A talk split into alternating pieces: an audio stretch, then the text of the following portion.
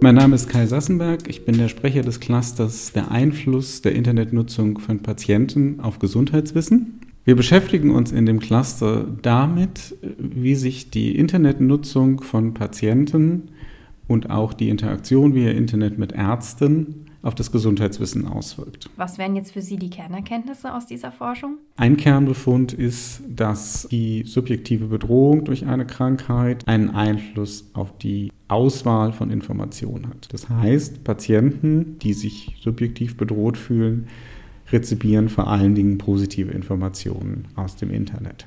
Der praktische Nutzen der Forschungsergebnisse ist im Grunde in das Cluster einbezogen. In diesem Cluster gibt es eine Kooperation mit der Medizindidaktik an der Universität Tübingen und im Rahmen dieser Kooperation wird bereits versucht, die Grundlagenerkenntnis, wie Patienten und Ärzte eben über das Internet interagieren, einzubeziehen in die Lehre. Was ist auf der psychologischen Ebene der Nutzen für Patienten, sich im Internet zu informieren, bevor sie zum Arzt gehen?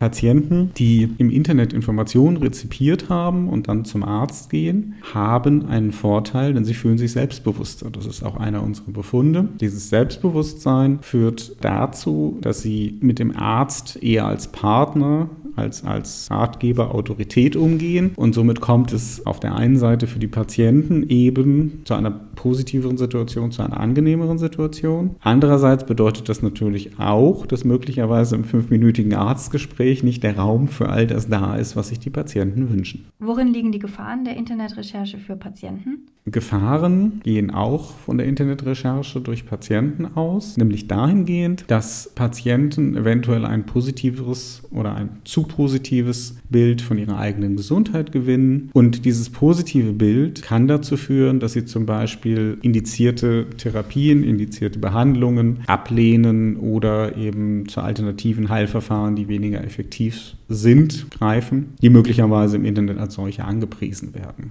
Ärzte können sich auf die neue Situation des Patienten natürlich auch vorbereiten. Ein wesentlicher Punkt ist zunächst einmal, dass die Ärzte wissen, dass Patienten mit einem falschen Bild und sei es dem Bild, das zu positiv ist oder auch einem Bild, was viel zu negativ ist, zu ihnen kommen können. Und das erlaubt ihm eben auch entsprechend angemessen zu reagieren und vom Patienten dann möglicherweise freundlicher und kompetenter wahrgenommen zu werden.